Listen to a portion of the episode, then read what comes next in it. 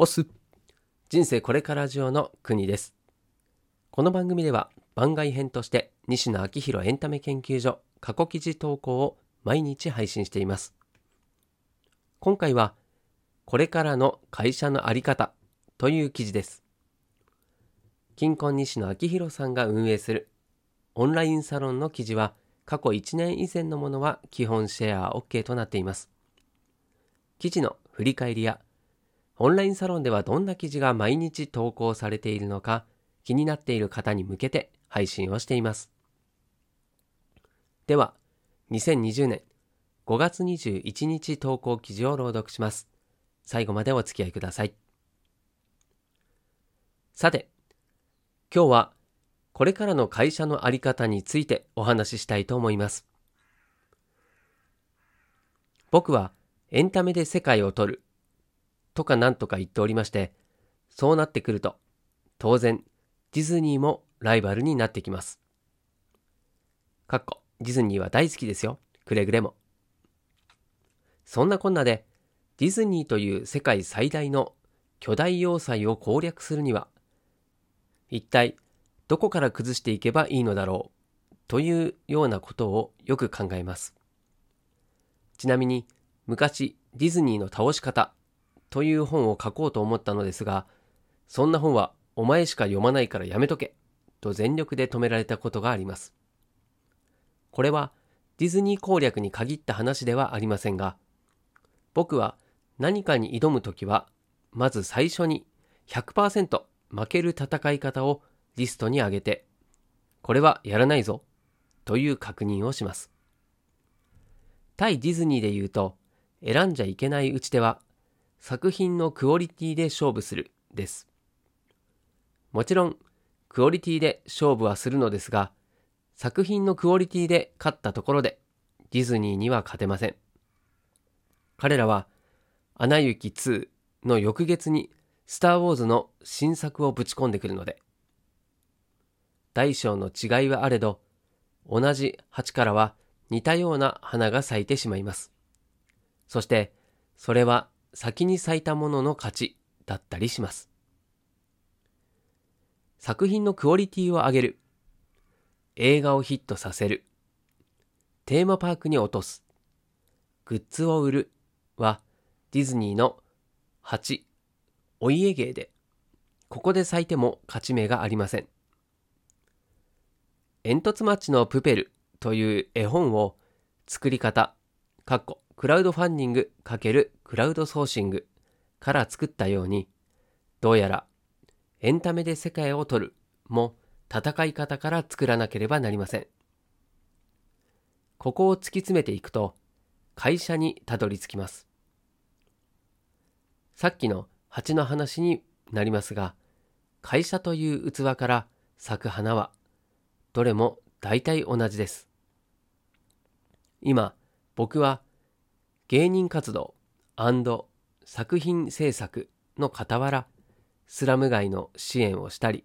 小学校を作ったり、ロケット事業を支援したり、広告代理店業をしたり、なんだか一風変わった活動をしておりますが、それは西野昭弘の発想が突飛なわけではなく、活動の母体がオンラインサロンであるからです。事務所からギャラを振り込んでもらう生活だとこうはなりません。そして会社という器の中でも花を咲かせてもこんな気持ちの悪い花は咲きません。世界中を驚かせるには会社という仕組みにメスを入れる必要がありそうです。吉本興業とキングコング西野昭弘僕は吉本興業という怪しい事務所に所属しているのですが、一方で仕事の8から9割は株式会社西の案件です。僕の活動に吉本興業が口を挟んでくることはなく、このオンラインサロンの運営も自由にやらせてもらっています。サロンの売り上げの丸割をよこせ的なことも言われません。変な話、吉本興業から首を宣告されても、僕の活動にはダメージがありません。社内で独立している、させてもらっているイメージです。この距離感で吉本興業と向き合うと、言葉は悪いですが、吉本興業ほど使い勝手の良い会社はありません。全国各地に劇場を持っていて、創業100年以上という信用もあって、小さいながら海外にも拠点があります。今、僕は自分が必要な時に吉本興業を使わせてもらっていて、使い勝手をより良くするために、例えば吉本興業初のクラウドファンディング、シルクハットの立ち上げを提案させてもらったり、もっとこうした方がいいよと改善、宣伝のお手伝いをさせてもらったりしています。もうお分かりの通り、これ会社じゃないんですよね。僕の中で吉本興業はトヨタ、ソフトバンクの並びにはなくて、Twitter、Facebook、YouTube に並んでいるんです。テキストを発信したいなら Facebook、動画を配信したいなら YouTube、映画を作るのなら吉本興業といった感じで発信内容に合わせて選ぶプラットフォームの一つです。多くの吉本芸人が吉本興業というプラットフォーム、ツールをうまく使いこなせていないので、今はまだ吉本興業が持つポテンシャルのやばさが明るみになってませんが、日本人タレントが使うプラットフォームとしては最強です。そして、これからの、かっこ少なくとも僕らの会社と社員のあり方は、吉本興業とキングコング西野のように、プラットフォームとユーザーの関係にすると、面白い未来が待ってそう出す。出す。プラットフォームとしての会社。そもそも会社という仕組みが世の中に誕生した時には SNS がありませんでした。会社には社員が発信力を持つが設計に組み込まれていないんですね。もう少し分解してみていくと、会社は宣伝費を使わないと自分たちの活動を知ってもらえない、過去商品を売れないという設計になっています。これもったいなくね？社員一人一人が1万人のフォロワーを抱えていて、その社員が会社の活動を面白がっていれば、広告費なんていらないんです。Twitter や Facebook の広告をしているのは、プラットフォームじゃなくてユーザーなんで。これからの会社は、社員をユーザーとして捉えて、ユーザーが得をするように会社の使い勝手を向上させた方が良さそうです。インターン生のまーちゃんがうちに来た時に、彼女はドイツで活動がしたいっすと言っていたので、であれば、エージェントとしてドイツの出版社にプペルの版権を売って、印税の数パーセントがマーちゃんに入るように交渉しなよ、と伝えました。僕がマーちゃんの立場なら、その条件の方がドイツでの活動を頑張れるので、副業禁止で社員の発信力、宣伝力を奪っておきながら、宣伝費をジャブジャブ使うなんて本末転倒。そうまでして、会社が社員の活動を制限している理由は2つ。業務に集中してください。なるべく独立はしないで。だと思います。新人教育にはコストがかかるので、気持ちはわからなくもないのですが、行動が制限させられるプラットフォームなんて誰が使うんだよ。という話で、そもそもプラットフォームなんて使いたいと思ってくれるユーザーがいないと回りません。やろうと思えば、独立なんていつでもできる者同士が、